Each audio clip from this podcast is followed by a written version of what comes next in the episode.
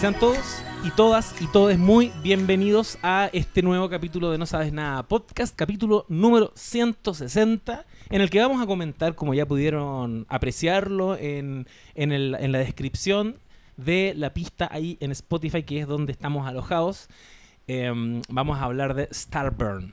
Saltburn. Partí, partí diciendo mal. ¿Qué dijiste? Dije, ¿Qué dijiste? dije el nombre del loco de pa- Patilla de Estrella, de Community. Dije Starburn. Pero es ¿Verdad? Saltburn. Saltburn. ¿Cómo están, amigas? Y bueno, bien, eh, porque... Porque ahora podemos hacer esto. Mira, habla. ¿Qué? Hola. Hola. Encima podemos hablar al mismo tiempo. Ah, sí, ¿Verdad? pues, sí, sí. Sí. pisémonos, pisémonos. Ya. Un, dos, tres. Hola, no, soy cuatro- 45, Saltburn, 57, soy- 18, La, la, la, 100. ¿Qué pasa? Que bien se escucha. No, increíble. Qué belleza. Qué belleza. Felicidades en este 2024. Un saludo tarde, pero real, de tu podcast, espero todavía favorito. Eh, eso. siendo. Me gusta. Manita arriba si sigue siendo tu podcast favorito. Dale like. Sí.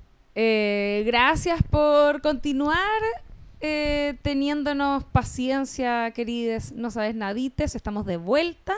Estamos de vuelta grabando presencial porque les queremos entregar lo mejor. Esperamos tenerles algunas sorpresitas eh, en este nuevo año. Y quisimos partir con una película que ha sido novedad en el último tiempo. eh, Saltburn, que es de Prime Video, ¿verdad? De Emerald Fennell.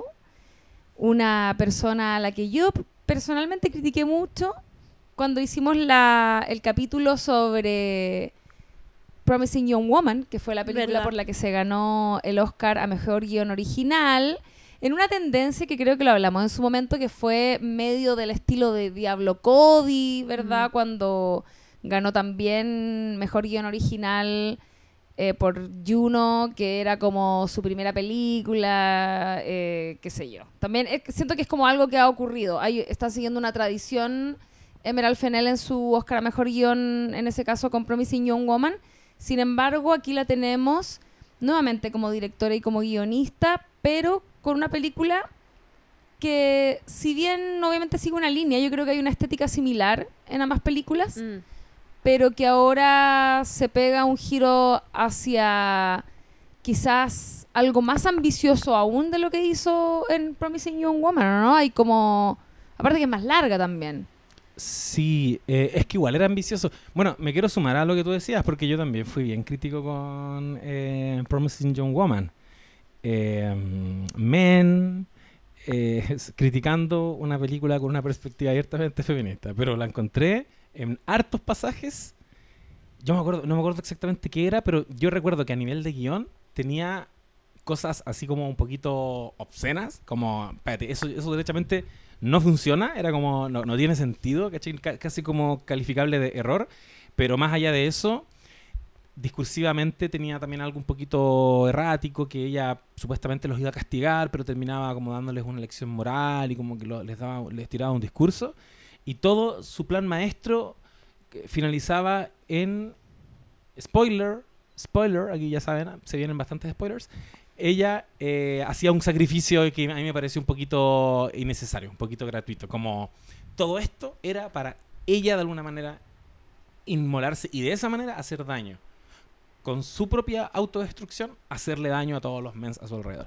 Bueno, y una serie de cositas que me hacían al menos cuestionar que estuviera nominada a mejor guion. Y una película que pretendía ser como mm, satisfactoria a partir de, de esas venganzas, pero que terminaba siendo, por el contrario, un poco frustrante hacia el final y con un mal final. Mira, ¿sabéis qué? No me voy a adelantar tanto en realidad, porque ¿para qué?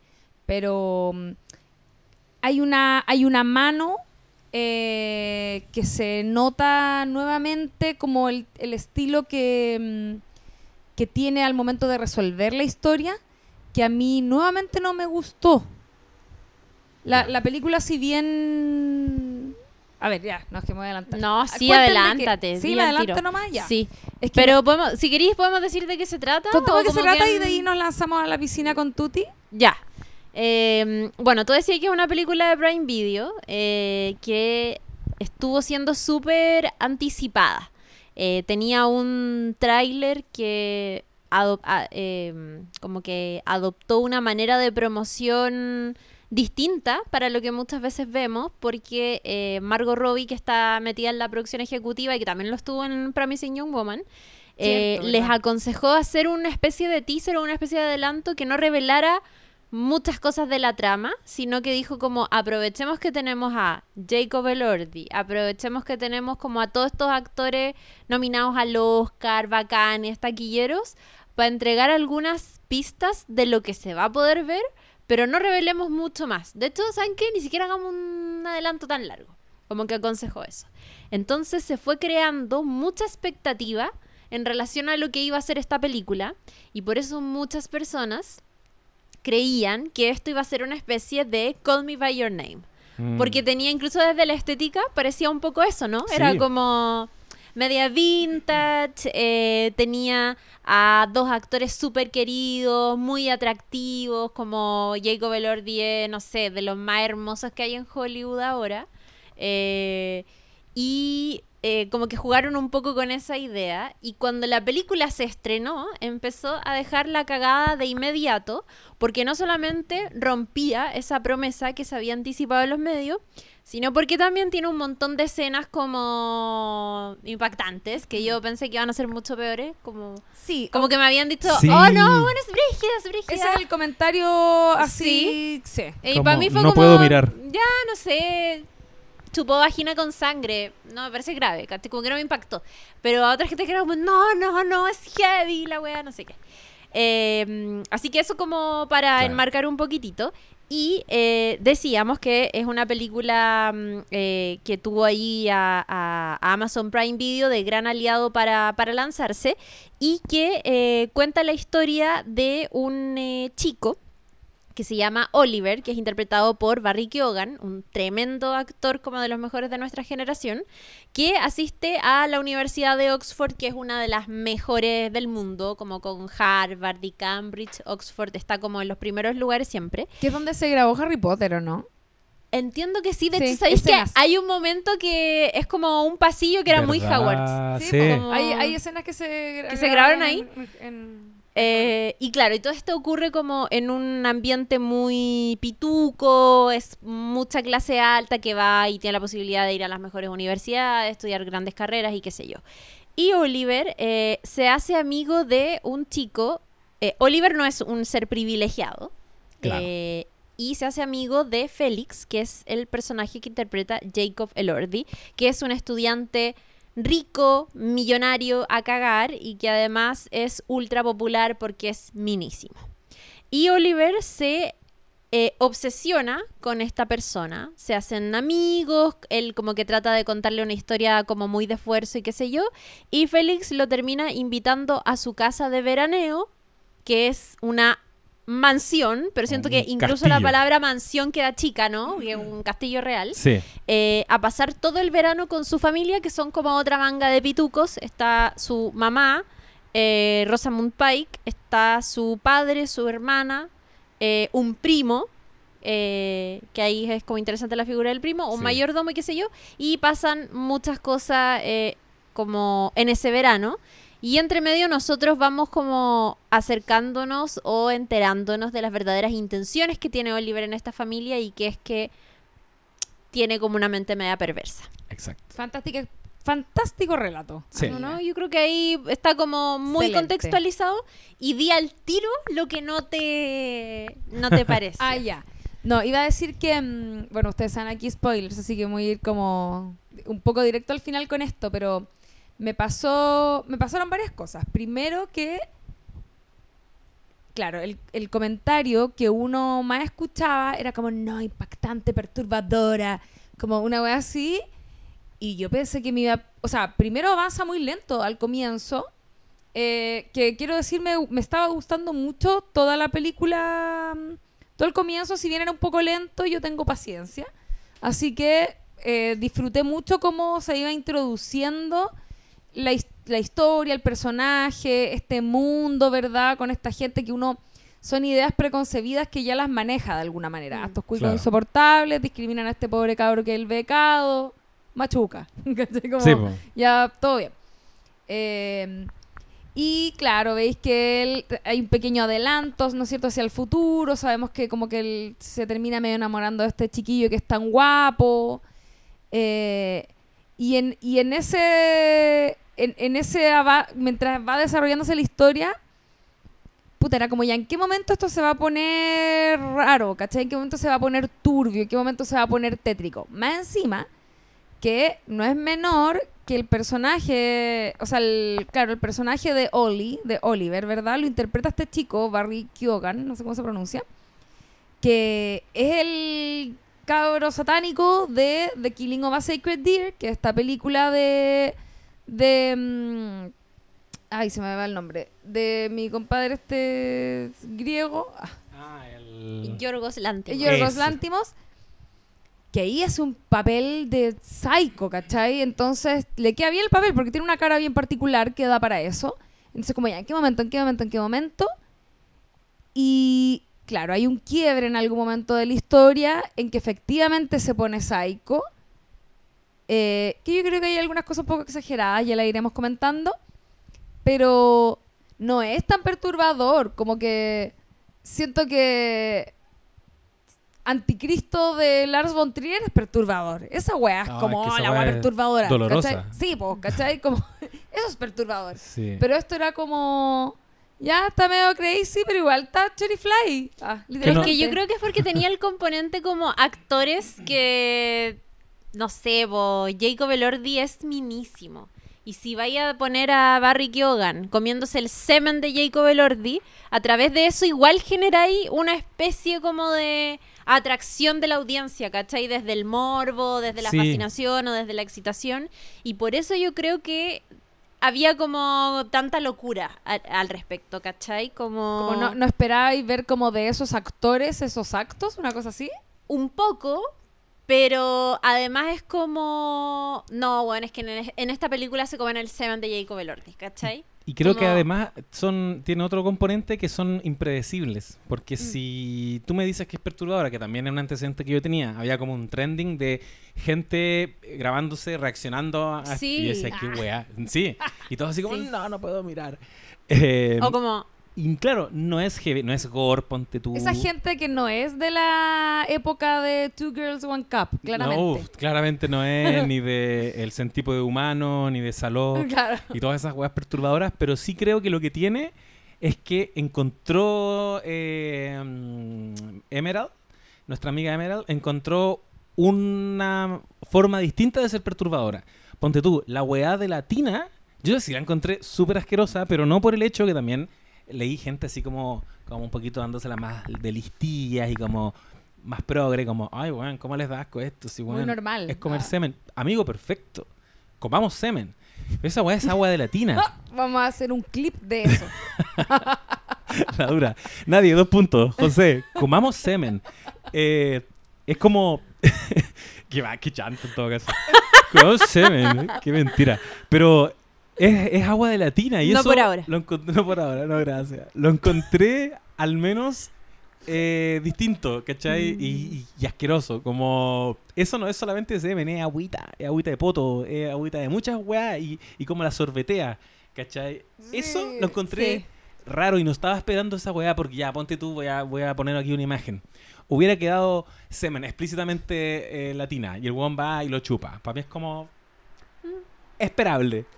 Lo haría. Ah. Sorbetear, lo haría. Pude, pude ser yo. Sorbetear Ah. el agua del caño con todo lo que eso puede tener. Con los Sí, eso, era, eso era asqueroso. pendejos la entre medio, jabón, y esa weá, y después hace como. ya, eso lo encontré cerdo. Eh, el otro, lo de, claro, lo de la escena con la hermana, lo encontré muy. Sí, fue como. eh, yo creo que son tres momentos, porque también está el momento del De cuando ataúd- se culea la tumba. Se culea la tumba. Son, La son, hueá piola. Yo encuentro que eso fue lo, lo más impactante para mí. es más piteado como a nivel Es psicológico. que es más piteado. Esa para mí igual palpico. encontré como sensual. El, la de Latina, muy, porque es como, what is he doing? Y obviamente lo de la chica, que es como el primer momento quizás en el que el weón se pone como raro, raro. ¿O no? Sí, porque se ¿Sabes? pone como eh, Porque dom- cambia- dominante. Y ca- sí, cambia de personalidad. Sí. Yo con- a mí se me hizo raro ese cambio. Sí, Como que fue demasiado de repente y de hecho la estábamos viendo y con el Nico fue como como que se volvió loco muy muy rápido, ¿no? Sí. Me dijo sí un poco. y con todo lo lento que es la historia, Ah, yo porque, porque podría haber llegado a eso con algún nivel de desarrollo de personaje. Bueno, que eso es lo que yo le tengo que criticar a la película. A mí de nuevo no me gustó el guion, encuentro que tiene como... siendo que lo pasé bien viéndola, hasta la mitad por lo menos, tiene como, por intentar sorprenderte, hace cosas que están como un poco mm, eh, no, constru- no construidas. ¿Cachai? Sí. Es que a mí me pasa, y, y quería detenerme en eso, como en el- la construcción del, del personaje del protagonista, de Oliver, que dicho sea de paso, me parece pertinente la comparación con Call Me By Your Name, partiendo por el hecho de que también es Oliver, Y que Y- se come el y que, y que son homosexuales, y que están como en un contexto de verano, en un lugar muy lujoso, y, y hay como una tensión parecida, pero es otro tono, es otro registro, hasta los colores siento que son distintos, Sí. es otra historia. Eh, hay más horizontalidad de clase en Call Me By Your Name. Acá hay una tensión de clase. Sí. Acá hay un loco de clase trabajadora que, les- que se- Aquí es Downton Abbey. eh, y es eh, Parasite hasta cierto punto. Ah, también, también. Es como me voy a meter a toda costa y les voy a robar la vida a, a esta gente, a este one. Voy a, a entrar como sea a este espacio. Me parece que, que quizás sí. También me sorprendió ese giro en, vamos a llamar la escena perturbadora 2, la escena de la sangre. Me sorprendió ese giro, pero me sirvió para darme luces de frente a quién estábamos. Y eso sí me permitió a mí me, lo- me, me- permitió que se constituyera como un bit de transformación de ese personaje para después no apareciera que está todo sacado del sombrero. Porque lo de después es demasiado. O sea, no es demasiado sacado del sombrero. Al contrario, es muy. Está dado. Como muy. e- Es muy evidente el giro que intentan hacer después con el personaje. Ya, pero perdón, te interrumpí. Y creo que le sumo a eso, porque eh, me puse como a revisarla de nuevo, y me encontré con la escena en que él llega, y esto creo que sí está bien trabajado. Nos quieren decir al principio, si uno la ve sin saber nada, porque igual tenía el antecedente de que él como que se iba a obsesionar con él, Ah, no, sabía para dónde iba a ir eso, pero la, la palabra obsesión ya la tenía en mi cabeza cuando me puse a ver la película. Pero yo creo que incluso sabiendo eso, yo llegué a Saltburn, llegué como a la- al castillo, asumiendo que era un loco de clase menor, como clase, no sé, trabajadora, que era, que era alguien que le gustaba de alguna manera algún tipo de atracción, sentía un poquito igual, media, un poquito una fijación por este otro cabro, y que eh, era un pez fuera del agua en este castillo gigante, porque claramente él no tiene los códigos, no tiene la clase, no conoce el protocolo, y se enfrenta a este mayordomo que le abre la puerta, y un poquito como que lo miran menos cuando tú ya has visto la película y vuelves a esa escena, uno puede entender que ese mayordomo le sacó la foto de cuerpo completo en el momento uno, Sí. porque lo que le dice es, lo- la única aprehensión que tiene ese mayordomo es, nosotros te mandamos a buscar y tú entraste solo, ¿cachai? La wea delictual. el loco simplemente se metió en la casa, pero uno lo ve como una torpeza. Yo primero lo sentí como, ay, es que él no conocía el protocolo de esperar que lo fueran a buscar, pobrecito. Mm. Y después es como, bueno, aquí está saltando a la vista un rasgo de este personaje que es me meto. Y eso para mí se condice con la escena posterior, que es el, el primer, el segundo momento como de transformación, o más que transformación, de revelación de quién era este personaje en el desayuno, cuando pasó de estar muy incómodo por tanto servicio a, oye, no me gusta el huevo así. Como, pucha, está com- como, en comillas, complicado porque el huevo se lo hicieron muy crudo. Mm. Y todos lo quedan mirando y es como, bueno, pídete lo que te lo hagan de nuevo. Eh, ¿Me lo puedes cambiar? Y fue como, ah, ya, amigo, igual te acomodaste rápido al privilegio de clase. Si es que yo no, no, no sentí tanto eso y lo, lo había escuchado antes lo de los huevos, como esa escena en particular mencionada, pero, y es que quizás esto es como algo muy mío, pero mm, él hace, como él dice, quiero, un hue- qui- quiero huevos fritos por los dos lados, para mí tiene demasiado sentido que si te traen huevos con toda la parte de arriba cruda, o sea, esa hueá es incomible para alguien que le da asco el huevo crudo, como que no lo... No se me hizo tan raro, Sí. pero, pero sí... Es que es la sutileza. Porque, Sabía que había como una, una observación en, en esa escena, como de de que hay algo raro en relación a lo de los huevos. Es que yo, yo creo que está muy bien pensado porque justamente lo dejó en un lugar en que uno puede pensar que no es antojadizo, no es como mañoso, no es Barça, porque efectivamente No, y está todo el rato como, sorry, sorry, y lo sorry. miran y, y le preguntan, le dicen como, ¿está, está todo bien? Y como que, ay, pucha, es que no me gusta el huevo así, Mm. pero está ahí en el límite, en el límite de, ¿te lo podíais comer igual? Tenía que pedirle al mayordomo, venís recién llegando. Oye, cámbiame los huevos, te acostumbraste rápido. o sea, si el personaje no hace todo lo que hace después en la película, igual está bien, no es terrible, ¿cachai? Pero sabiendo en todo lo que va a pasar después, o, o ahora que uno ya la vio, yo tomo ese momento y digo, nos estaban dando pistas y las estaban poniendo súper astutamente. Y el mayordomo siempre le sacó las fotos Sí, y también lo, lo Claro. pilla como escudriñando, como en esta biblioteca. eh, siempre lo miró raro. Y el, el actor que hace de mayordomo tiene una cara brígida. que también siento que... de- es que esos, esos aspectos me, me parecieron como súper cómicos de la película.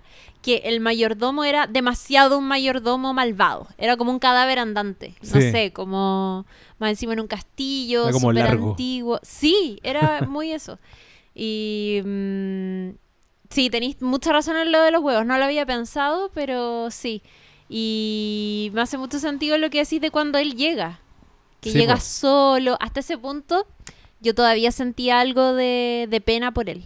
Sí, po. Después Sí, eh, lo odié, pero quería como que triunfara un poco. Decía como Kiko culiao. Más encima, que no sé si se acuerdan, pero hay un momento cuando le celebran el cumpleaños y nadie se sabe el nombre. Cuando le cantan sí, cumpleaños, weón. Y dije como, oh, no, los odio, como, mátalos, como- mátalos a todos. como como- ¿para qué hacen eso si es que no lo van a hacer bien? Una wea así. Sí. Sí, igual, bueno, a mí me pasó que eh, voy, a, voy a hacer mini, mini críticas. Pri- la primera parte quizás es un poco larga la de la universidad, aunque no me aburrió particularmente, pero eh, llegan bien entrada a la película Saltburn. Como que llegan re tarde a Sí, Saltburn. sí. Eh, y en lo personal me pasó, yo había escuchado como, por un lado, había leído como, no, la película espectacular, y por otro lado, gente que decía, oh, la wea mala. Ah. Y yo quiero Estoy culpar a Internet.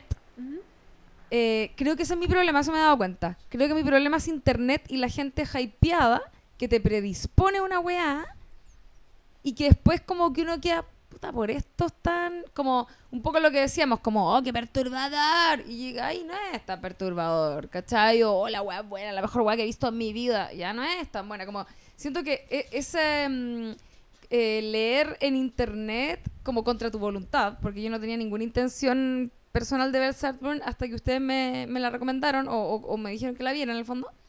Eh, como que ese, ese, esa predisposición que te pone internet, la gente de internet obviamente, eh, de cómo va- te vas a enfrentar a algo, creo que me arruina caleta la experiencia. Me dan Mm. ganas de...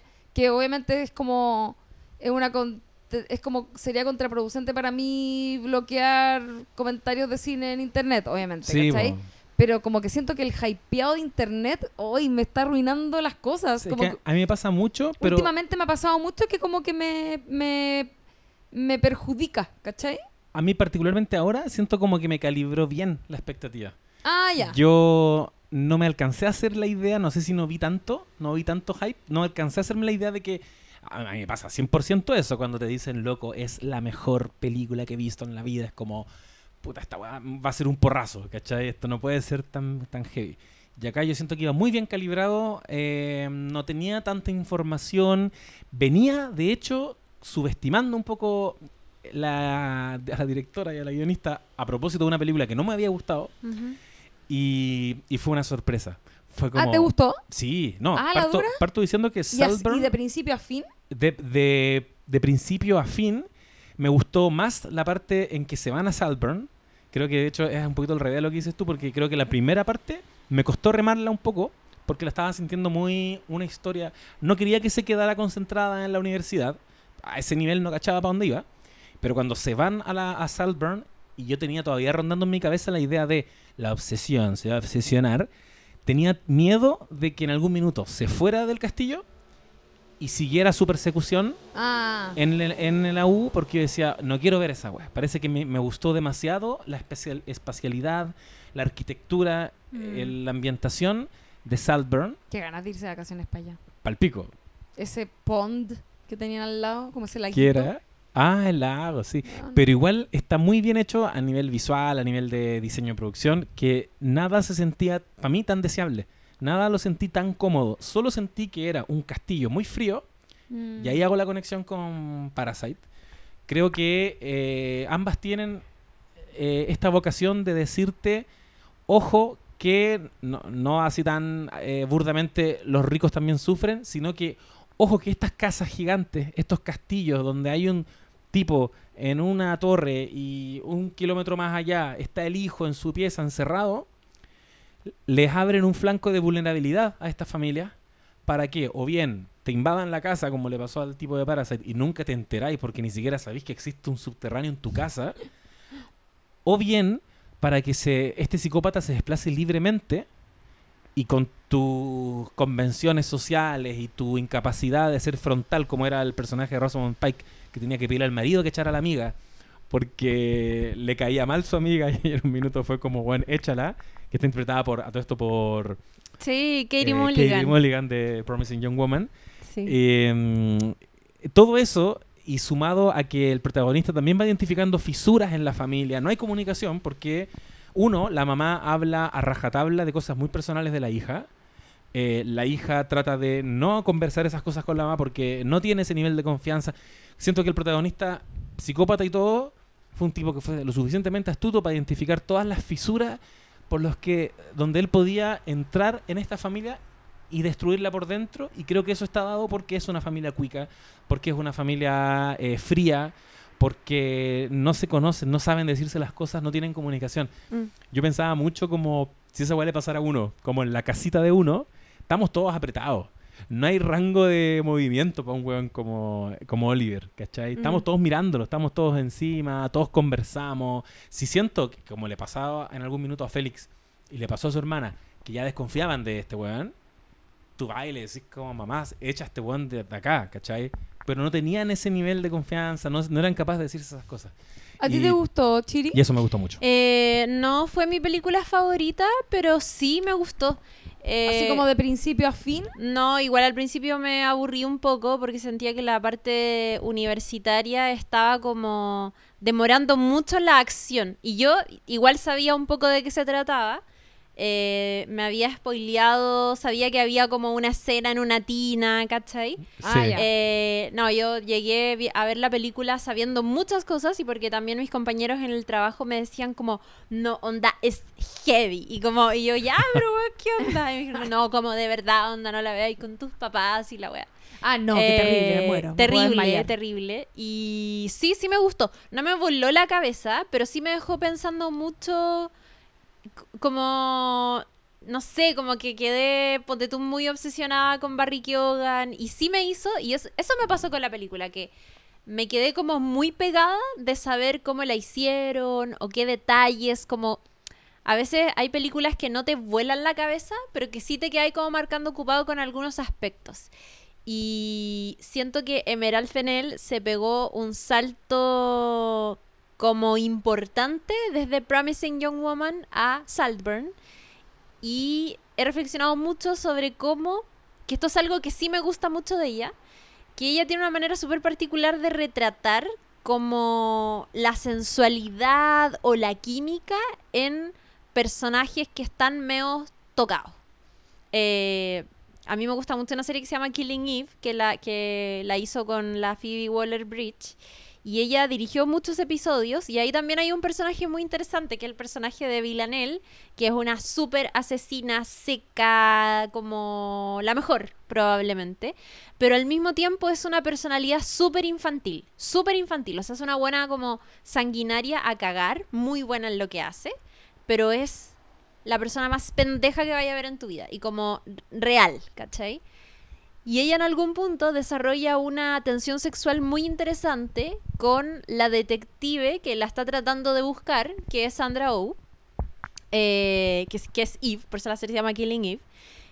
y eso, me- como que vi algo de ese trabajo, Ah, como de ese, mm, no sé, como de ese moldear este tipo de personajes, también en esta película, con el trabajo que se hizo con Barry Keoghan y todo eso, y cómo dijo, ya, ¿cómo, cómo hacemos que esto sea un poco sensual y retorcido?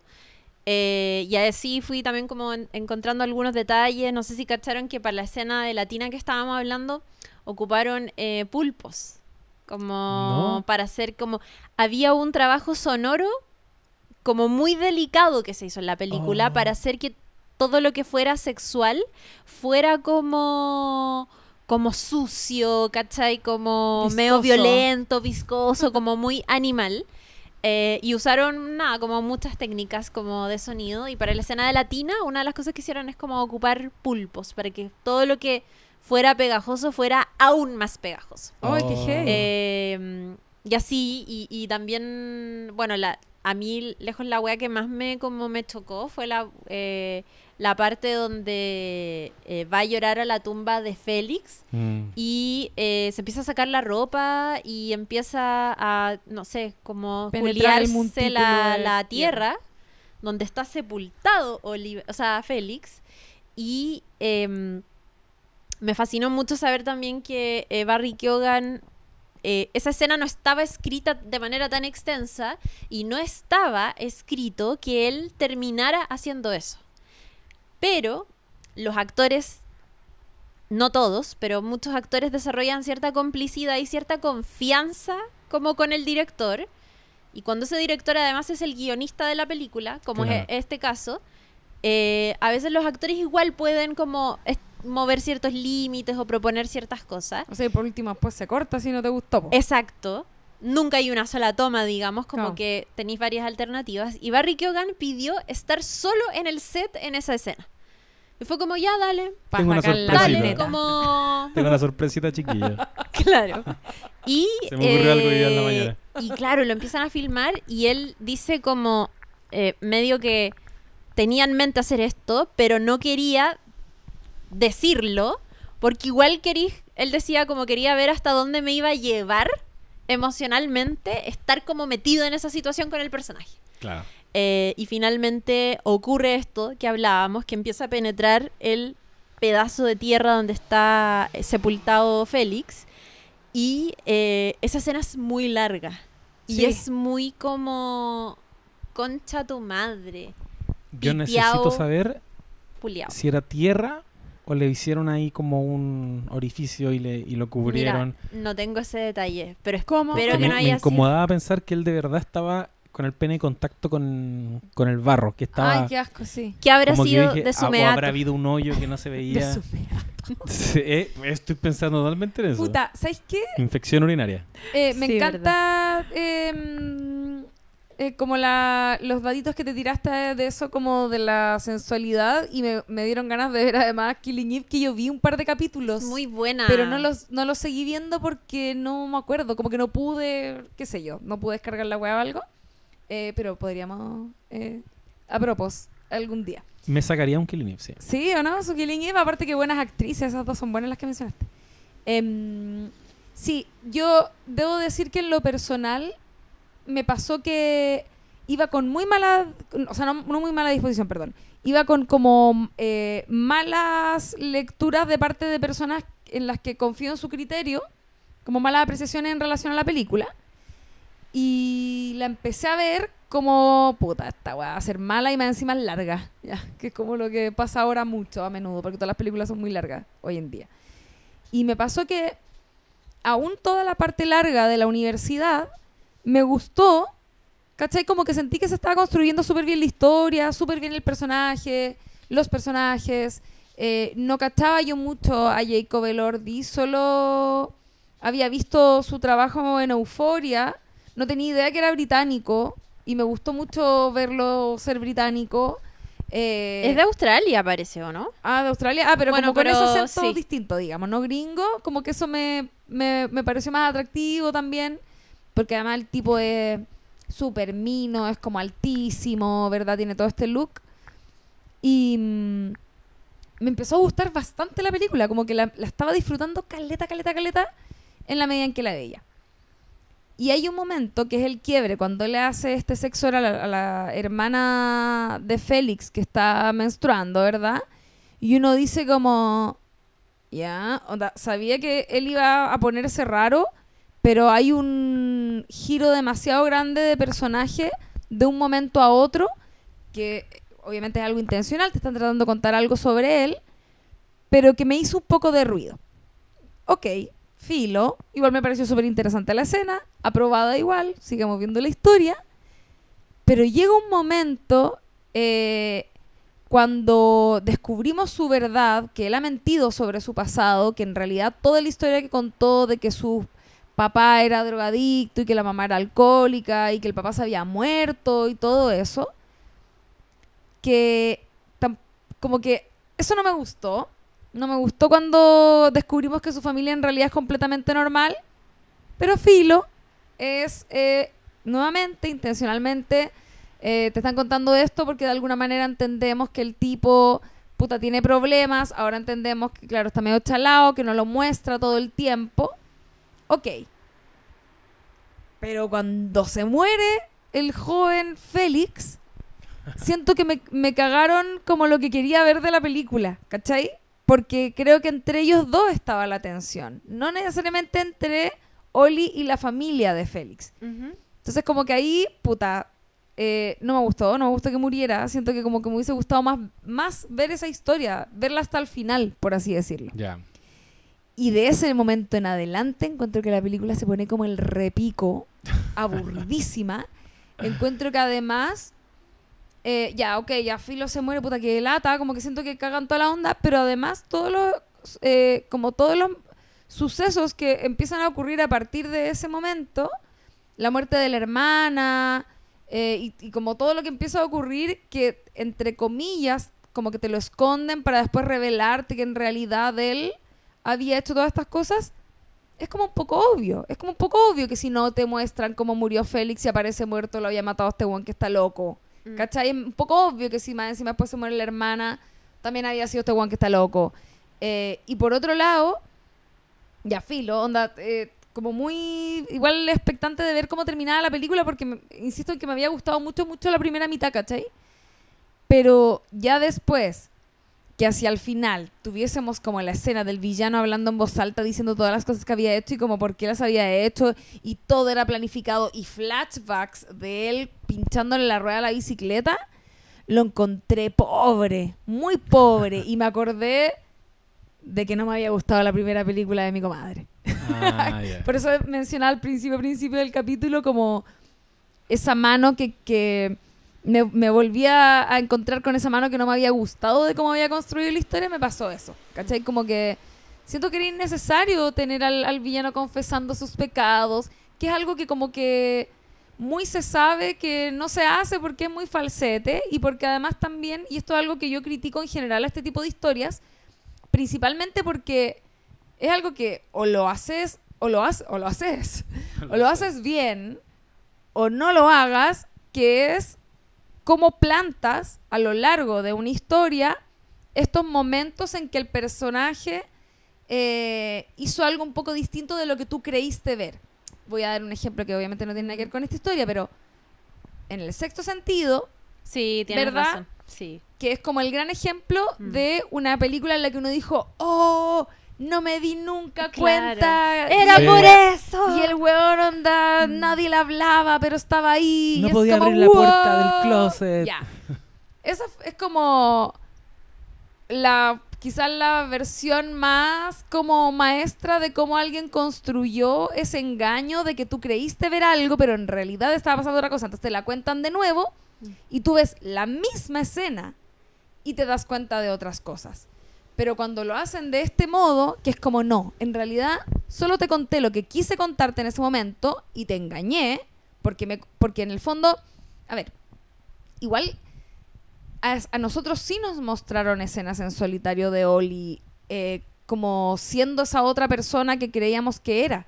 Entonces hay, em, yo siento que me siento muy estafada como espectadora cuando en realidad me escondieron tanta información para después decirme, no, no, no, en realidad estaba pasando esto. Sí, y, aparte que, y aparte que un poco inverosímil también, porque el cabro eh, po- podría haber sido mucho más natural, que efectivamente hubiese sido como nos contaron, que se enamoró del, de, de Félix de a poquito y que de a poco fue eh, queriendo engatusarlo o, o quer- queriendo atraparlo o tenerlo de alguna manera, eh, pero como progresivamente. Pero esa, esa como fantasía de que siempre supo y que siempre hubo como esta intención detrás, se me hace inverosímil y como que me cagó un poquitito para atrás lo que me había estado gustando mucho de la película.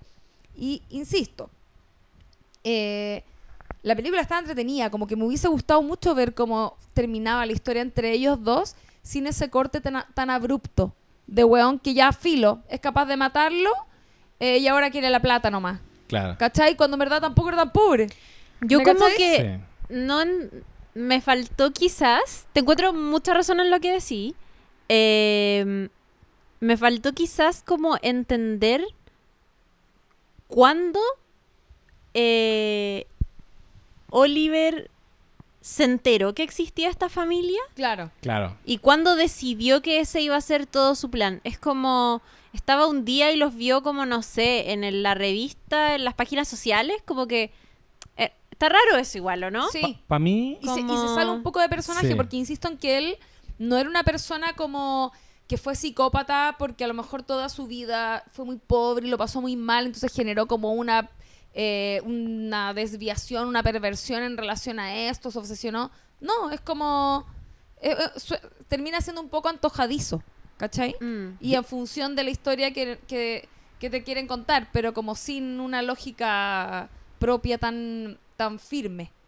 Sí, a mí, a mí se me presenta un poco como parte del atractivo de la película esa, esa como incertidumbre o esa duda de dónde pasó de estar enamorado o si estuvo realmente enamorado o si solo estaba obsesionado, cuándo cambió su agenda, todo lo que tú decías, los conocía realmente eh, a ellos desde antes.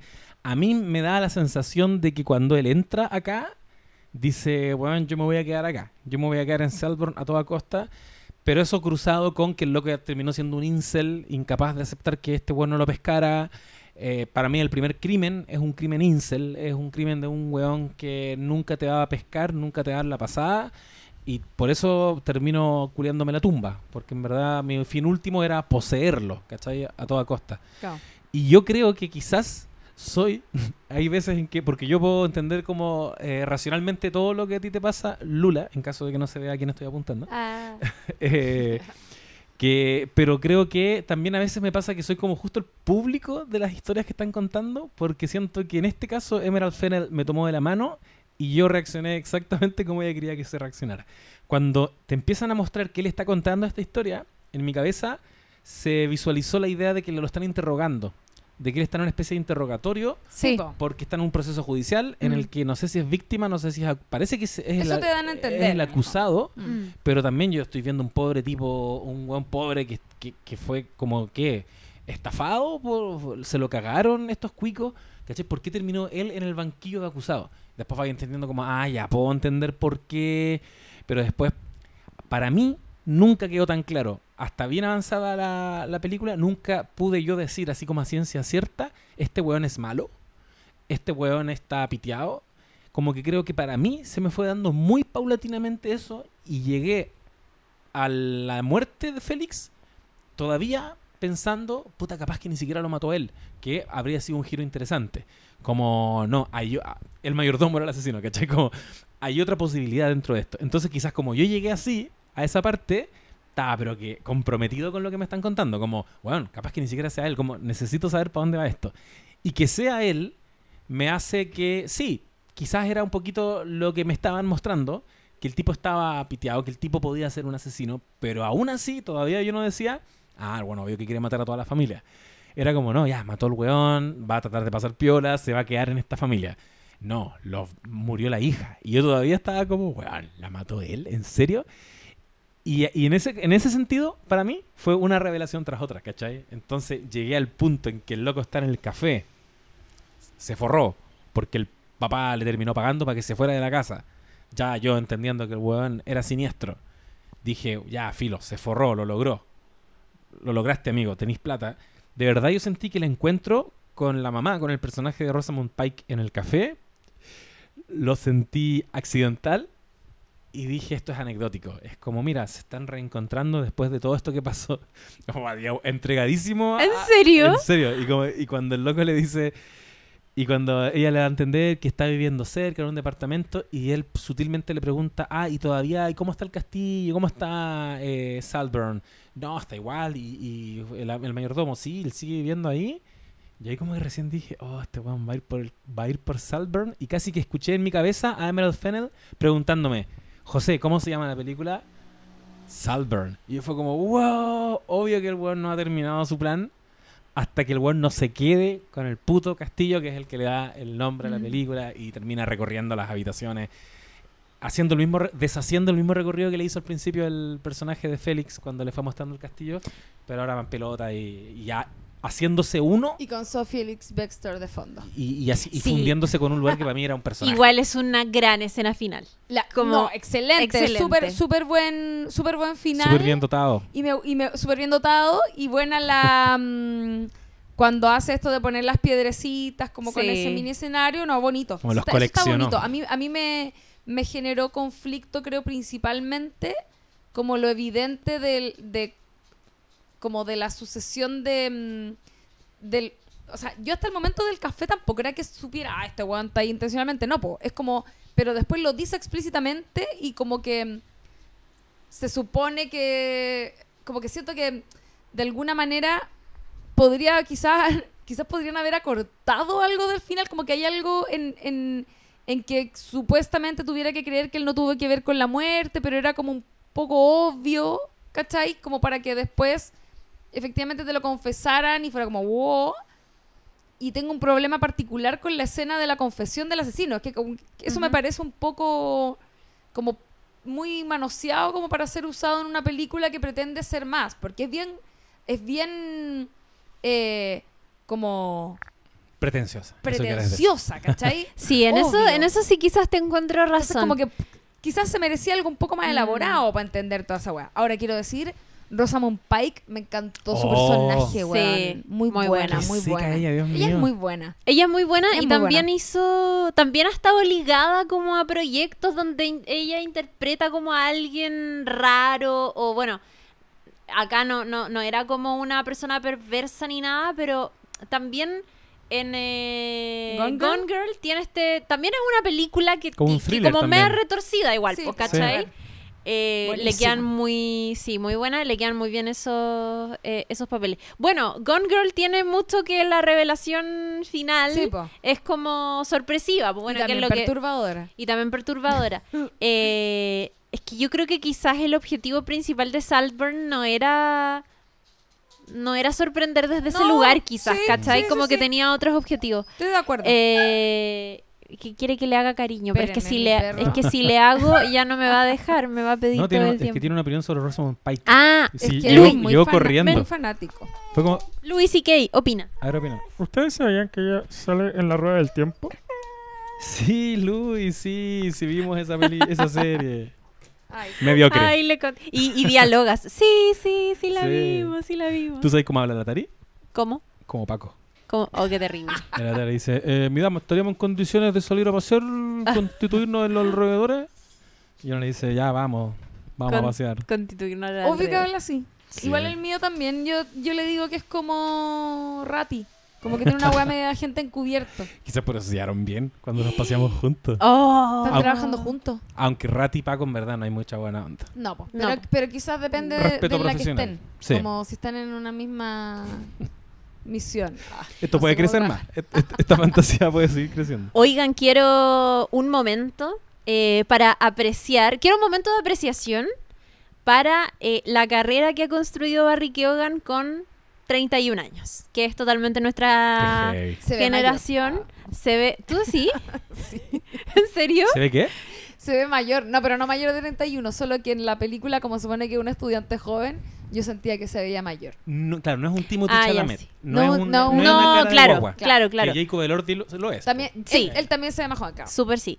Pero no quiero un momento de apreciación para lo que ha construido Barry Keoghan con 31 años, porque eh, a veces me pasa que hay películas que me gustan o no me gustan, pero en cualquiera de los dos casos hay algunas cintas que provocan esto como de que las apreciáis desde otros lugares también, que Sí. están fuera de como lo narrativo.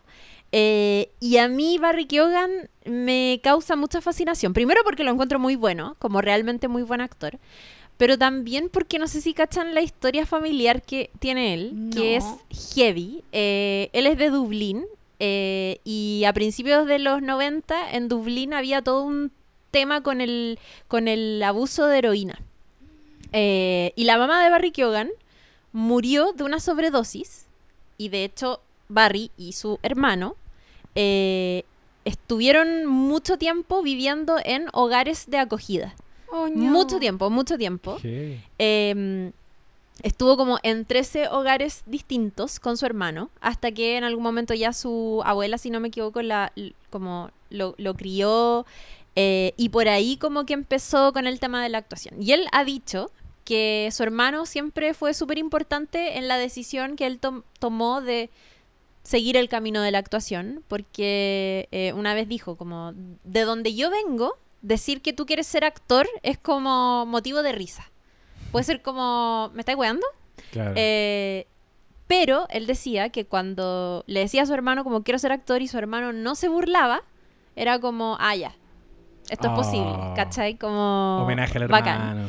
Y lo que encuentro muy curioso además es que, eh, bueno, la Lula lo decía en algún momento, que Barry Keoghan tiene unas facciones súper cuáticas y ha interpretado a muchos villanos, a muchos villanos. Eh, de hecho, tú mencionabas ahí como el sacrificio de un siervo sagrado, pero también estuvo en eh, The Batman, que sale al final, que es el, el Joker, que sale el- el- la película de Robert Pattinson. ¿Ya? Al final sale como este personaje en el manicomio. ¿Es él? Es él. Buena. Y lo hace la raja. lo hace muy bien. No Ahora te me lo da puedo demasiado creer. pena decir que se veía mayor porque obvio que se ve mayor si tuvo una vida terrible. Terrible. Me muero. Trabajó en Eternals también. Y ahora hizo Saltburn, que es como una película donde es protagónico, está recibiendo como mucho, mucho reconocimiento. Estuvo en eh, Banshees The of- Banshees of Inisherin el año pasado. Siempre con un rango actoral muy interesante. Sí. Y lo que me parece curioso es que él, o- o no siempre, pero acá interpreta a alguien de un lugar que no es pobre en la vida real, pero no es privilegiado tampoco. Y es como, mm, está como vengándose de los millonarios. Le lo creo. disfruto. Me ¿Cachai? Como- pena. Lo disfruto. Eh, no, y es seco. Pobrecito. Es seco, es seco. Como es muy, muy, muy buen actor. Es muy bueno. Y bueno, Jacob Elordi también. Eh, a- Es yo- muy bueno. Es bueno, en, muy en- bueno. en Euphoria igual se notaba, pero acá eh, lo vemos ser, porque igual el, el- como el tránsito que tiene en Euphoria el personaje, que pasa como de ser un weón medio malvado a ver su lado sensible, Mm. como todo ese tipo de cosas, ya tiene un rango propio eh, para a lo mejor ese tipo de serie. Pero siento que acá se luce caleta y, él, y es muy carismático, weón. Muy carismático. sí. Sí. Y yo en algún momento cuando lo conocí en Euforia, pensé como, oh, qué weón más insoportable. Bueno, el personaje es terrible, Mm. Sí. es como para odiarlo. Y a veces uno en la vida real igual como que detesta al actor. Cuando, cuando un Sí, Sí, hay un personaje que es demasiado Draco odioso, Malfoy. Uno se compromete muy profundamente con el actor también y es como hay que recordarse como es distinto, es una mentira, pero yo tenía en mi cabeza y por ese personaje que Jacob Elordi era un saco wea. Hasta que una vez lo vi en una entrevista. Y yo no sé si lo han visto como fuera de No. papeles, pero Jacob Elordi es muy como tiene mucho ángel, es una persona súper risueña es Oh. súper delicado, es cero tosco. Es como Oh. muy delicado para sentarse, para hablar, para poder conversar. Ay, Siempre está con sus papás. Es como, no sé, tiene un- como un espíritu Sí. muy lindo. Y y lo, lo hace muy bien en Salburn. Y estuvo, está ahora también en la, en la película de Sofía Coppola interpretando a nada más y nada menos y nada más Ni y nada menos que, Elvis. que Elvis, Sí. que viene de ser interpretado por otro actor, Por Austin Butler. por Austin Butler, que lo dio todo en ese papel. Sí. Tomó un, de- un desafío actoral no menor. Eh, yo no la he visto todavía, eh, Priscila, que es la película de Sofía Coppola, pero está mostrando como lo mejor de sí en papeles muy distintos. Sí. Y me gusta eso. Ahora no sé si cacharon que probablemente va a ser Frankenstein en como No. el Sí, proyecto de. Guillermo del Toro. Va, ya no va a Qué ser bacán. Andrew Garfield, que era lo que se decía. Ahora supuestamente va a ser Jacob Elordi. Y es como increíble que esté como agarrando Andrew filo, Garfield se parece como a. Shaggy. No me Ah, gusta. ¿quién? Andrew Garfield. Shaggy de ¿No te gusta Andrew Garfield? Sí, perdón. Es que perdón, pero me lo ponía al lado este loco. Oye, perdón, es australiano, como bien decías. Sí. Quería comentar dos cosas antes de, de terminar porque no quiero que se me vayan. Observaciones en relación a, a la película y que de ahí voy a dar un pase a algo que yo creo que querías decir tú. Lo primero es que algo que me gustó mucho de la historia es que todo el rato como subyace a todo lo que ocurre, o quizás de manera bastante aparente, y que me imagino que es el rollo también de Emerald Fennell, que si no me equivoco ella es británica también, Sí. ¿verdad?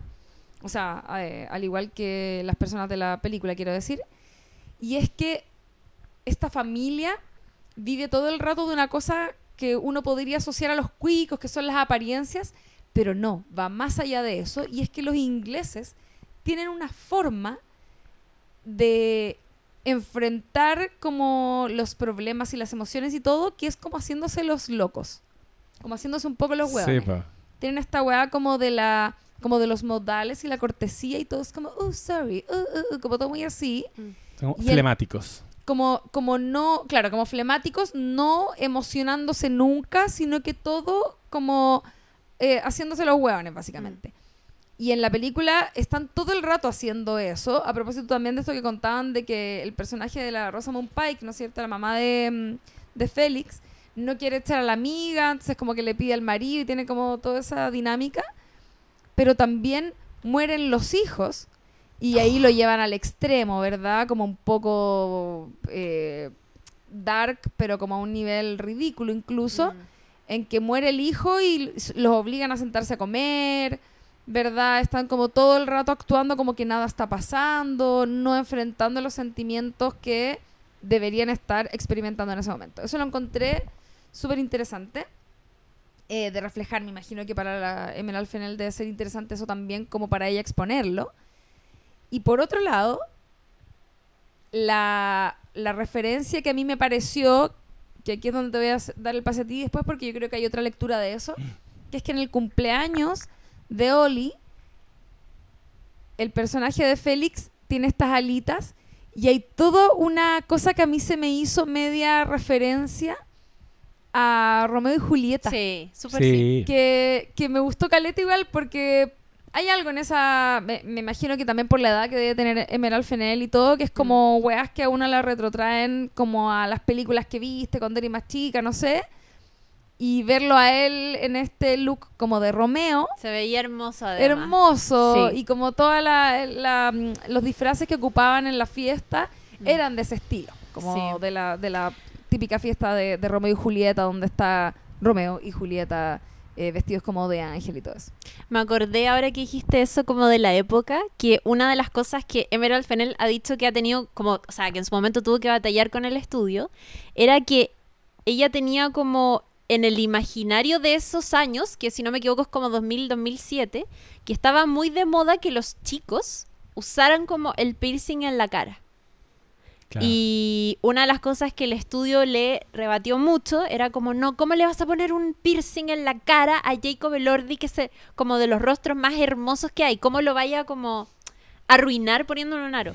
Y ella decía, no, onda, es que era lo que se usaba, necesita tenerlo, necesita tenerlo. Al final, obviamente, no lo perforaron, es todo parte como del maquillaje. Eh, pero tuvo que transar eso. Y entonces al principio solamente él usa el piercing y después lo justifi- después cuando está en Saltburn no lo usa y lo justifican eh, porque el personaje de Félix dice como no es que a mi mamá le, le da fobia eh, verme con un aro en la cara, entonces no lo puedo usar en la casa. Que me parece muy bien justificado a todo esto porque más allá de que haya sido una concesión que haya tenido que hacer la directora, siento que es muy de millonario como decir, ah, no, es que me da fobia los piercing en la Sí, cara, no puedo usarlo. Como que quedó bien. Es como la mamá de los Roy que le daban asco los ojos. No sé si se La mamá de los eso. Roy que la... ¿Verdad? Como, ¿No? no, te, no te puedo echar las de gotitas porque Succession. eh, Me me dan dan- asco los sí. ojos, son como tan viscosos y como un- una esfera. Cuicos. Sí. Cuicos no pudiendo co- conectar con lo orgánico. lo con- orgánico. Claro, con el Totalmente. Y Sí. Yo tiendo Sí. a pensar que tú te referías, me estabas dando un pase que eh, porque mm, cuando aparece esta, este laberinto, mi cabecilla se fue como lector de Harry Potter también y el laberinto del Cáliz de Fuego, por supuesto, Claro, claro. al, al mito de- del laberinto de Creta, que siempre que yo creo que cuando hay un laberinto en la ficción de este tipo están apelando a eso y ya cuando vi que al en el centro estaba como el Minotauro, una estatua, Hecho en base al cuerpo de Barry Keoghan, datazo. no te lo puedo creer. Sí, Qué buen Ah, dato. sí. Ya, Excelente. es que entonces voy a hacer una, una pausa para decir que si bien yo critiqué mucho en su minuto Promising Young Woman, recuerdo perfectamente que yo elogié muchísimo la capacidad que tiene ella de incorporar simbolismos Mm. y de narrar muchísimo con la imagen. Yo me acuerdo que de algo me dejó Promising Young Woman es que cada cuadro era una pintura renacentista Sí, eh, y verdad. con muchos juegos con la cámara. Ah, hubo alas, porque en Promising Young Woman ella hace todo el rato una metáfora visual con que esta es la pasión de Cristo, finalmente. Esta, esta es la muerte de Jesucristo que se va a inmolar por los pecadores. Eh, y todo el tiempo, bueno, cuando ella muere, está como esposada en una cama, eh, simulando que está siendo crucificada. Y en algunas escenas ella está sentada en un sillón y de fondo eh, el respaldo del sillón forma unas alas de un ángel y, y- así. Tiene visualmente un trabajo impecable que aquí también me salta inmediatamente a la vista. Muy buen dato que ella utilizó. No hizo de la nada el- la estatua del Minotauro. Y el mito dice que eh, el, el laberinto fue, el laberinto de, mm, de Creta fue construido por un arquitecto llamado Minos, eh, que él hizo encerrar a un minotauro, que era aplacado periódicamente con sacrificios humanos. Eh, Es decir, la familia, los que Exacto. van muriendo. Perdón, este es Dédalo, el arquitecto que hace eso. Eh, cuando Dédalo cae en desgracia, lo encierran junto a su hijo Ícaro, en el mismo laberinto. Pero Dédalo construyó para él y para su hijo unas alas de cera con las que, salvando los muros de la prisión, se remontaron sobre el Mediterráneo. Ícaro, desobediendo los consejos de su padre, voló tan cerca del sol que los rayos derritieron la cera de las alas y cayó en el mar. O sea, como una, una referencia directa y, y no solo esto, hizo no eso, el famoso infantil. de la mitología griega. ¿Cómo respondemos a la mitología griega? Ah, como en CQC. Y eh, bueno, y en boomer. general, sí, me acuerdo de la escena cuando, esa escena que, que es heavy, que pasa a ser casi absurda, pero, pero me acordé también del triángulo de la tristeza y dije, los cuicos son absurdos, los cuicos son desbordados. Es que están. Eso está muy en boga, siento, como muy en Sí. onda. La, es que por- yo no por nada dije, creo que no la han visto quizá eh, Downton Abbey. Yo no. No, ¿No? yo no ah, ya, es que es demasiado Downton Abbey. Porque el, el, el- Yo tampoco es que la haya visto caleta, vi algunos capítulos. Pero que tiene muchas temporadas eso. Sabes que no tiene tantas, tantas, pero son capítulos largos, porque es como media teleserie. Ya. Pero igual yo la quiero retomar, porque estaba buena. Em, y tiene mucho de esto, el mayordomo, el tipo de casa que ustedes dicen como esta mansión es como un castillo. Tiene de eso, porque en el fondo los supongo que es así. Yo tengo una mi, mi hermana vive en, en Inglaterra, se, he ido y he, y he recorrido y hay muchos como entre comillas castillos, ¿cachai? Mm. Como estas casas gigantonas que me imagino que son estas weas como abadías, no sé, abis, no sé qué cuál es el concepto, pero por ejemplo el personaje del, del papá de Félix es, es un sir, ¿cachai? Es un Mm. weón que Claro. tiene algún nivel de... de ay, ¿Cómo se dice, por favor? De título. de título nobiliario, ¿cachai? Entonces, eh, son estas casonas inmensas donde hay servidumbre, Mm. ¿cachai? Y en Downton Abbey se trata de eso, pues como todo el rato la lucha, o sea, no la lucha de clase, la diferencia entre las personas que trabajan en esta mega castillo y la gente que son como los nobles que viven en la UEA y que les hacen todo y que literalmente, que acá también hay algo de eso, eh, en, en- me acuerdo que en un capítulo de Downton Abbey hay un personaje que lo interpreta la Maggie Smith y llegan unos locos que son como gente que trabaja, ¿cachai? Como más clase media. Y dice, no, sí, podríamos ir para no sé dónde el fin de semana. Y el personaje Maggie Smith, que es como una vieja pituca a cagar, dice como, ¿fin de semana? ¿Qué es eso? Porque la buena no, no hay diferencia, ¿vos? Claro. ¿cachai? Como no hay, día, no hay días laborales, ¿cachai? Bueno, em, Pero sí es verdad que está de moda, como Bueno, Succession. Succession, eh, The White Lotus. The White Lotus. sí, The White Lotus todo el rato The tiene White esa weá. Lotus tiene Sí. mucho Es esto. mucho eso. Succession a, a mí se me escapa porque... No, la- igual ¿No? acuérdate No. Es de... que no tiene el Nos personaje reímos. normal, po. O sea, el Sí. único normal sería como Tom, pero Exacto. que igual está... Pero Connor, ridículo. Ya, sí, verdad, verdad. No, sí. Ridículo. Sí, sí, sí. Sin pero es como, que en el- es como en menor medida, como que ellos son los raros dentro de ese mundo, pero no está como esa, quizás como paralelo tan eh, explícito como lo que se hace en The White Lotus o en el Triángulo de la Tristeza. Acá es un poco más en el sentido de Succession, quizás. Sí. ¿Cachai? Sí, bueno, Succession también. Sí, también. también. Es Oye. que estaba pensando en la aproximación que tienen los ricos al- a, los lujos y en Succession es una weá que nunca la pueden disfrutar y que ni, ni los ves. No los veis disfrutando ni una weá. Como que Mm. es todo tan eh, barrio eh, ¿cómo es? financiero de Manhattan que, que aquí igual siento que Saltburn igual está en un castillito donde ellos están todo el día echándose, ¿cachai? Claro. No hay hermanos persiguiendo una fortuna y estresándose innecesariamente porque los cuales no deberían estar haciendo nada. No, claro. Eh, pero, Sí, como dinero, dinero, ¿cómo se dice? Como dinero regalado así de, Claro. de gente eh, como de la realeza prácticamente. Oye, muy, además quiero mencionar que eh, encuentro, me encanta el actor que hace del papá de Félix, Richard E. Grant se llama. Eh, él es muy bueno.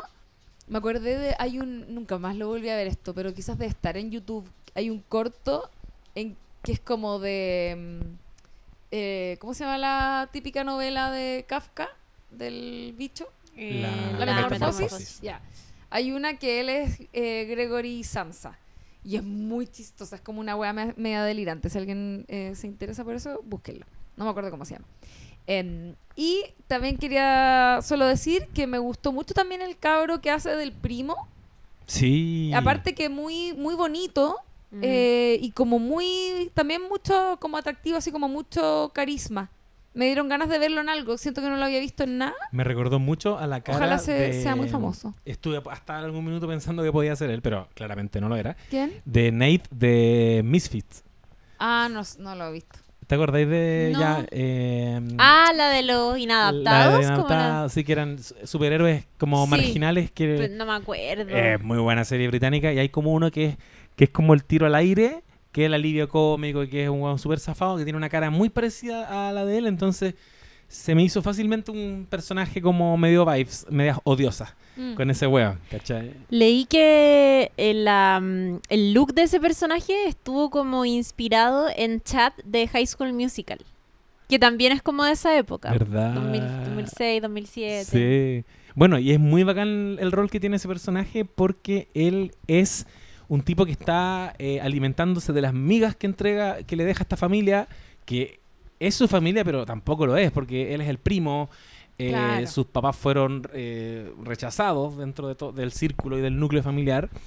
Y esa tensión como que de alguna manera él sabe que existe y, y- y le pesa, pero él siente que a diferencia de Oliver, que está aquí como de paso, que es un pasajero, es un turista, él al final del día se queda acá. Porque Oliver cuando se lo encuentra en el carrete le dice como volviste, porque Oliver había logrado que Lo lo, echaron. lo echaran.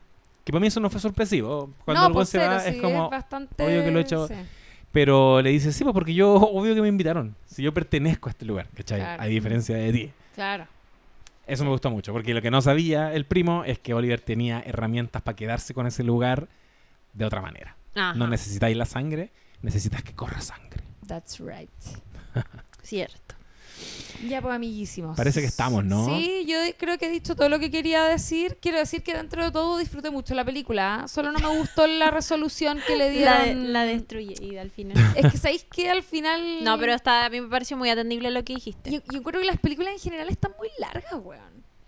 Como Puede que, ser. como que acá yo hay, hay guas que lo hubiese macheteado y quizás se me hubiese hecho más dinámico y a lo mejor no me hubiese molestado tanto esa como chantería a nivel de, como de, de resolución. Mm. Pero bueno, en fin. Nos van a funar los boomers. Estoy enojada con las películas largas y con lo y con internet que con los hypeados de internet.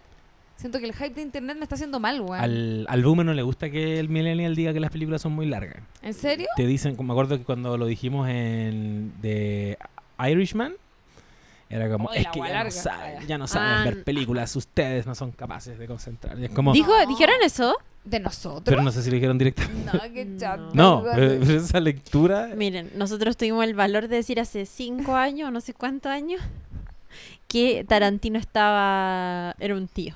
lo sostengo.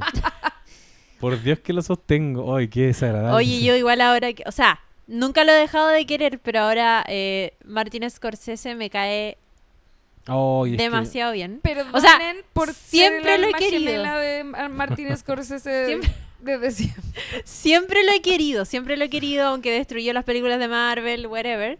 Eh, filo, a mí me gustan igual, pero es que ahora, no sé si cachan a su hija, Sí, a sí, que Francesca, es que es, es TikToker. ¿Es como la nieta o es la Es hija? su No, hija. la hija, pues se ve que ese weón de estar casado con una mina como 20 años menor. Es Oh. su hija y hacen, o sea, me encanta la versión de Scorsese que veo en el TikTok de Francesca. Es que él es muy simpático, pero ¿se acuerdan? ¿Vieron alguna Amado. vez la serie esa de Fran Lebowitz? De la señora. Sí, sí. Ya. Bueno, la hizo, sí, pues, Sí, ¿verdad? po, y ahí veía igual a Scorsese con su amiga. Como Sí. que veía esa faceta Sí. de él y el weón es más buena onda que la chucha. Sí. Y es un como, tierno. Como que es bacán esa serie, no tiene nada que ver con lo que estamos hablando, pero para cerrar. Sí, no, Eh, bacán. Síganla hay en TikTok. Sí, hay una serie en, en Netflix que se llama eh, Pretend It's a City, que la, la produce y la dirige Scorsese y es sobre su amiga personal, Fran Lebowitz. ¿Es como ahí. documental? Sí, es una serie documental de siete capítulos Buena. sobre una eh, mujer ya mayor, eh, lesbiana, que es escritora, pero que escribió dos libros hace como 100 años y no volvió a escribir nada más porque, según sus propias palabras, es muy floja. La zorra. Le da paja escribir, es muy floja para ser escritora. Y, y ella es muy chistosa, es como un personaje de la vida social de Nueva York, ¿cachai? La Y estoy ella- mirando acá. ella tiene em, como que tiene es una persona como con mucho ingenio en su forma de hablar y Sí. En la serie documental que de verdad es muy entretenida yo cuando tengo como depre ahora ya no veo Friends veo esa wea No te ¿cachai? creo. sí y, y ve a Scorsese con ella todo el rato como siendo panas ¿cachai? Qué y esa wea es buena. bacán como que eh, me cae muy bien ese señor ¿Está viva esta señora? está viva Fran Lebowitz Tiene 73 años. y les voy a decir algo. Aquí ya solo así ya, eh, rociando como gotitas de recomendaciones. En, en esa serie, ella habla de un de que cuando era chica veía una serie de un director de orquesta, conductor de orquesta, que tenía un programa en la tele y que para ella fue muy importante, que le gustaba cuando era chica porque le acercó como a una cultura que estaba muy alejada de lo que ella podía obtener en su casa. Y ese señor es el que es el personaje protagonista de esta película de Bradley Cooper que salió ahora como su segunda película como director que se llama Maestro, donde sale Carey Mulligan, que a usted le gusta. La y vi. Que, y que la vi también. Podríamos comentarla. ¿Vieron, Podríamos ¿vieron al maestro? Very interesting. ¿Y qué fue? ¿Sabéis quién fue el maestro de él? ¿No? Claudio Arrau. Ah, sí, caché. Hablan caleta de. Claudia Rowe. Sí. Creo que los O sea, lo, lo mencionan, sí, sí, se conocieron. sí. O sea, él y su esposa se conocieron en una fiesta en casa de Claudia Raúl. Porque, porque la esposa vivió en Chile. Sí, po. Era, es eh, costarricense chilena. Chilena ¿La costarricense. esposa de no quién sé. están hablando? De De, Maestro. de- no, no, de- ya. Sí, perfecto. Maestro se llama la película de Bradley Cooper, que de hecho, bueno, estuvo como súper eh, nominada ahora hace poquito. Y es sobre Leonard eh, Bernstein. Claro. Que, Que y- yo no y- sabía, pero mi compadre gastándose parejo, como dicen. Leonard y- De Bernstein. eso se trata. Sí. Y eh, Fel- Felicia Montealegre, Sí. eh, que lo hace Katie Mulligan, Claro. es eh, chilena costarricense. No te y el, el maestro de Leonard Bernstein fue Claudia Rao. Claudio Rago. Oye, pero ¿y No, por qué la vieron y yo no la he visto? Porque está, Está en Netflix, no sé. No, mira, Ah, ¿sabes ya, qué? Yo la la vi en realidad porque dije, ah, la película, qué paja. Eso fue mi, mi reacción. Que lata eh, Bradley Cooper. Y de repente caché que estaba en categoría LGT LGBT Sí. y dije, ¿por qué está en esa categoría? Y ahí me metí en un rabbit hole Mm. y la terminé viendo y igual la vacilé bastante, fíjate. ¿Saben que está producida por Scorsese? ¿Lo dijeron? Sí. Está Scorsese. Oye, eh, está producida por Spielberg, también, Spielberg. sí. Spielberg. Y leo que por ahí también está Sarah Silverman. Sí, actúa Sí, Sarah actúa. Silverman. Así que alto no voy a decir. Esa nada. sí. No, sí, simpática. está, está interesante para comentarla a futuro, así que ya tenemos harta... Es que a mí no me cae muy bien Sarah A mí Silverman. tampoco. Ah, La yo ahora, yo ahora estoy en un momento Pesada. muy, muy anti-Gringus, pero, mm, pero igual es una gran comediante. Sí, sí, sí. Y tiene, y tiene un podcast que igual es, es, es bueno. Es que lo que pasa es que igual hay comediantes con los que te reí, pero decís, este concha su madre debe ser un pesado.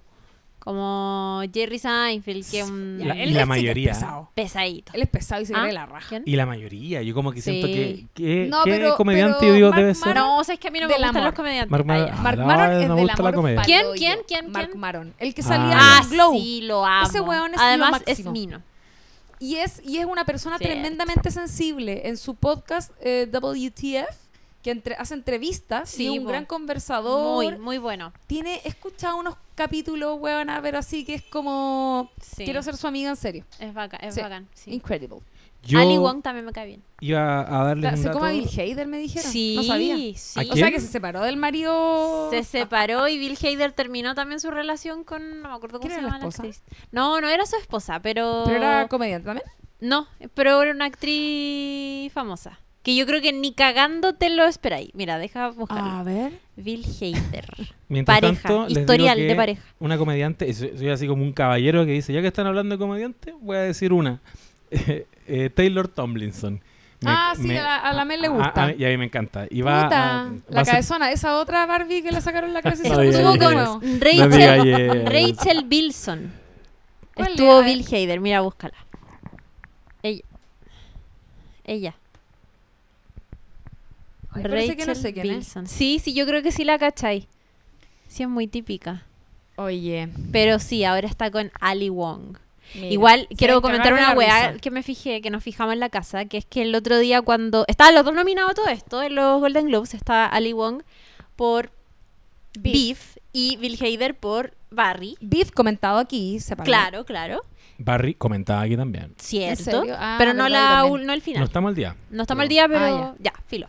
La cosa es que estaban juntos en la misma mesa y cuando ganó Ali Wong, eh, estaba con Bill Hader y. Bill Hader como, "Oh, no, anda, qué bacán, y la weá, y como que la abraza y todos como, ah, son pareja, como, o sea, ya se sabía, pero era como que los vieron juntos, ¿cachai? Como para todo el mundo, no sé. Y sale Ali Wong, sube al escenario y no, le, agre- no, no, no hace ningún guiño a Bill Hader. Y en su lugar le agradece al padre de sus hijos. Que ya está bien, es el padre de sus hijos. Pero, weón, Bill Hader está en el público A lo contigo. Pero hubo besito, Como que, po. ¿qué paja? Sí, pues, pero no le dijo nada en el discurso. A lo mejor no Igual caleta, pena. po. A lo mejor se lo está pinchando No sé, nomás un ratico. Qué buena Power Ay, yo Couple. como- Y yo me fijé en esa weá y diría como, oh, weón, me sentiría como el pico si me hacen esa weá. Oh, quizás Bill Hader se lo merece. Ay, yo quiero como Bueno, puede ser. Creer que se pelearon justo antes. Ya hoy Oigan, estamos en la hora. Ya, sí, cerremos por favor. Ya, vamos a estar comentando eh, muy pronto este La Sociedad de la Nieve. La Sociedad de la Nieve, claro. Eso sí, el Que está en nieve. Netflix el para que José la de vean. Maestro también. Eso. Tenemos muchas cosas que Oye, queremos seguir el comentando lunes para ustedes. Son los Emmy. Jazz Queen. Uno de los Emmy más competitivos que en años. Después Yo de estoy estos enojada Emmy. con los gringos, no estoy viendo nada gringo. Me negué a ver los Golden Globes. Soy esa. Ah, ya, porque Sí. ya, sí, entiendo. Estoy con entiendo conflicto. el- Estoy con conflict. eh, cuando les conviene nomás. Váyanse a la Bueno, chucha. así son. Pero mira, los Globos de Oro, f- alto Funaki, los Emmy, no sé si tanto. eh, y quiero decir que se vienen cuáticos. Este es el último año, y esta es la última vez que me van a escuchar decir esto en este podcast. Better Call Saul podría ganar algo. Amigo. Ah, Lo Dame dejo tu partir, mano. lo dejo Dame tu partir. mano. no pasó. Déjalo partir. es que está con Succession, pues, ¿no? no, Ah, No, no, cero ¿Qué van a posibilidad. hacer? Lo lamento, para pero... Pero Rhea sí. Se, se ve en alguna cosita. Rhea Seehorn todavía tiene posibilidades. Está... Eh, Rhea Seehorn está nominada junto con Chief. Eh, ¿Cómo se llama la Ah. actriz? Sarah Snook. ¿Sabes qué? Yo creo que puede que no gane. Puede ser. ¿Sarah Snook? Sí. Sarah Snook. Sí, Sí, yo creo ser. que puede ganar Rhea Seehorn. Va a ganar Rhea Seehorn. ¿Va a ganar? ¿Se sella? Yo Ya. creo que va a ganar. Te creo, te creo. Porque a, a, Sarah Snook ya le dieron gol- un Golden Globe. Sí, po. Probablemente va a ganar el premio a la crítica. Tiene que haber ganado, Como ganado que- algún Emmy también. Sí, y no, y, y Sarah Snook ya, ya ganó mucho por Chip años Exacto. anteriores. Ahora Ah, le toca entonces. a Rhea Seehorn. Y Que Rhea es su última oportunidad por ese papel, ¿cachai? Y que todo lo que lo mejor que hizo durante toda la serie está concentrado en estos últimos capítulos, Por que son los nominados. No, entonces Entonces- Ah, ya, po. Sí, vamos, vamos. Va a ser la ella, porque además a los Emmy, acuérdate que tú postuláis con, no con toda la temporada. No, la po. gente elige capítulos. Oh. O sea, lo- los promotores eligen capítulos Claro. Que, las, que los votantes van a ver y donde tú vas a postular con esa actuación. Y yo creo que los capítulos con los que postuló Rhea Seehorn son evidentemente mejores o como emocionalmente mucho más potentes que los que quizás tiene Shiv Sí. en la cuarta temporada de Succession, que no tiene tanto como... Eh, no tuvo tanto realmente, o sea, estaba Re- hablando de una gran, tremenda Sí. actriz, partiendo de esa base, esta no fue la temporada que le permitió lucirse más, Exacto. como Kieran Colkin, que fue Así es. su gran temporada para No. ¿sabes qué? Sí, bacana. Sí, se viene. Pero Better Call Saul, no sé. No, ni una posibilidad. Ahora, Sí. si ocurre, ¡oh! cómo voy a gritar!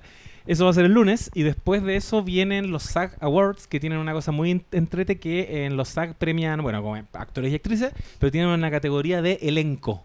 Sí. Y Ah, eso qué lo bonito. encuentro muy divertido y después en marzo se vienen los Oscars y, Y, así. ahí sí. Y Y, así. la vida sí, la Y vida continúa. sigue. Oigan, ya. Ahora sí, cerremos, hagamos más capítulos de otras cosas. Eh, sigan escuchando, no saben nadites, perdónennos por estos tiempos ausentes, somos gente con problemas. Pero estamos, we're back. Gente con We're problemas. back y eso. Eso. Que estén muy bien. Escúchenme de lunes a viernes a las 10.30 en Satélite Pop en subela.cl o también en podcast, hablando de todo esto y de música, de memes, del TikTok de Francesca Scorse- Scorsese, todo eso. Eso. Datazo. Y síganos en el No Sabes Nada podcast porque estamos volviendo con todo, compadre. 2024 se viene y arroba buenapic también tiene su cosita. Y Cierto. tiene sus cositas. Ah, y el TikTok José B. Series. Sí, pero y, Tiene sus y la otra situación cuando tú vas a una radio también. Ah, sí. también. eh, me pueden escuchar eh, viernes por medio en Rock and Pop, un país generoso. Altamente posible que eh, proyecten en el cielo mi rostro cuando sean los Emmy y manden la batiseñal para que vaya a comentar Eso. los Emmy el martes, yo creo. Pues son los lunes. Y ahí lo Sí. pueden escuchar en la radio real desde Ahí me pueden escuchar desde la, probablemente desde las siete y media. Ponen la Rock and Pop y voy a estar es- hablando. Y el lunes vamos a estar haciendo un especial de Los Sopranos en Satélite Pop Sí. a propósito de los Cállate. 25 años de la serie. Sí. Así Sí, que una no. serie que también tenemos pendiente ya. Cierto. Vamos, a, vamos, a- Cierto. vamos corriendo a ponernos las pilas con esas cosas. Ya, show. Y a mí escúchenme también en... eh, o sea, escuchen, sí, también me pueden escuchar o me pueden ver a través de YouTube en mi programa Bebesaurias. Ahí Lula la del barrio, ustedes saben, me ubican y ahora tengo Linktree. Chao. Chao. Chao. ya, los queremos. Adiós. Adiós. Adiós.